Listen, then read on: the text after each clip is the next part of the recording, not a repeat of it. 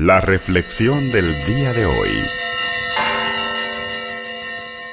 Lectura del Santo Evangelio según San Marcos.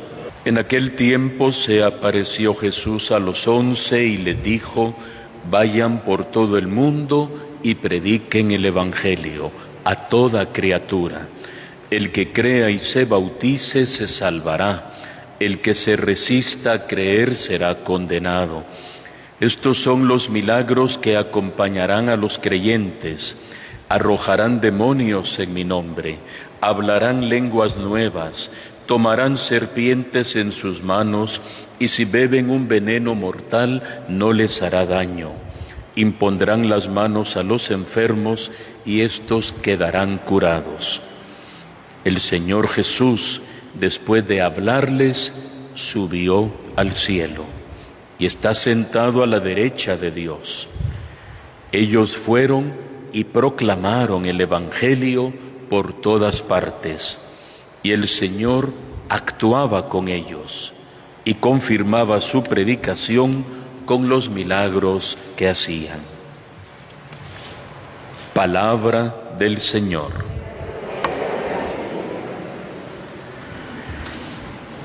Hoy hace 40 días estábamos celebrando la gran fiesta de la resurrección del Señor.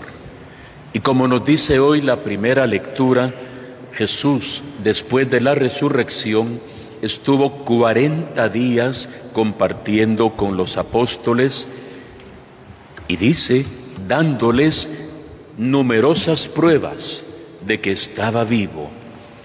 Al llegar al final de estos 40 días, los convoca, según escuchamos hoy también, le da unas últimas indicaciones y el gran mandato misionero, vayan a predicar a todas las naciones y en presencia de ellos sube al cielo.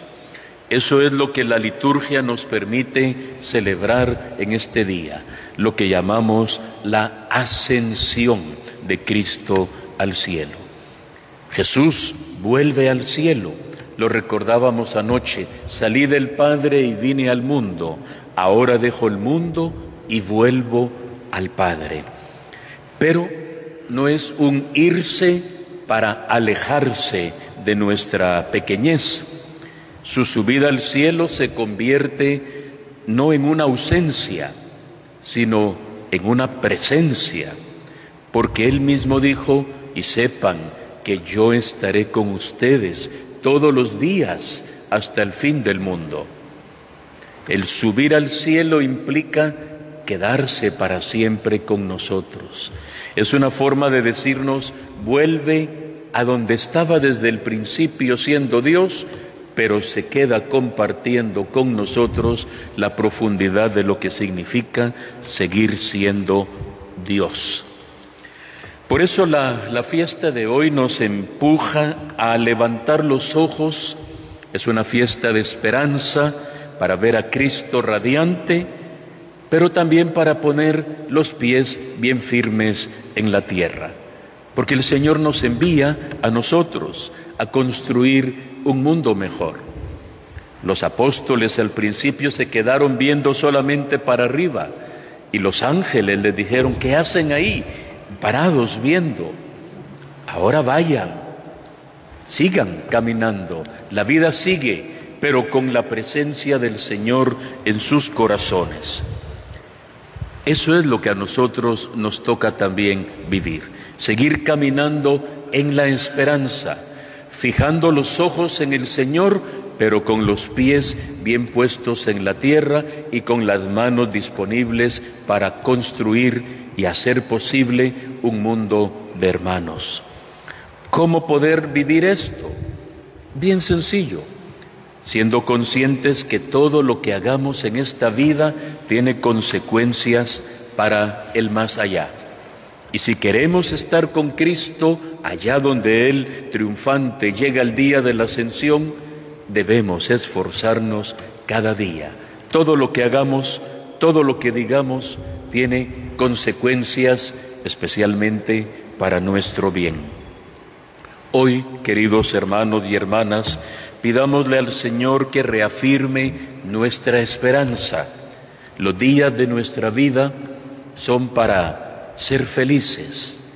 Yo he venido para que tengan vida, dice el Señor, para que mi alegría esté en ustedes, que su alegría sea plena.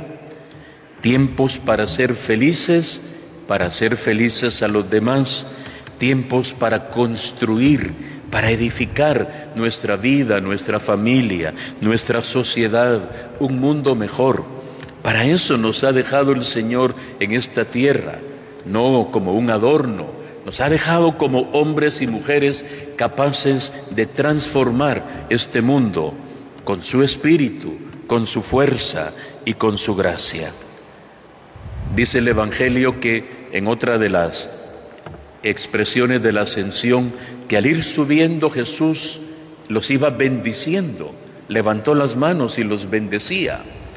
Esas manos benditas de Jesús continúan estando extendidas hacia nosotros, para fortalecernos, para bendecirnos, para consolarnos, para animarnos, para decirnos, yo confío en ti y te he dejado en la tierra para que la transformes, para que la llenes de mi presencia, para que compartas el gozo del Evangelio con todos aquellos que te rodean. Continuemos celebrando esta celebración lleno de alegría, sabiendo que el Señor no se ha ido para alejarse de nosotros. Sube para tomar posesión plena del poder y compartirlo con nosotros y hacer posible que su presencia se sienta, se viva en cada momento de nuestra vida. Que así sea para todos nosotros.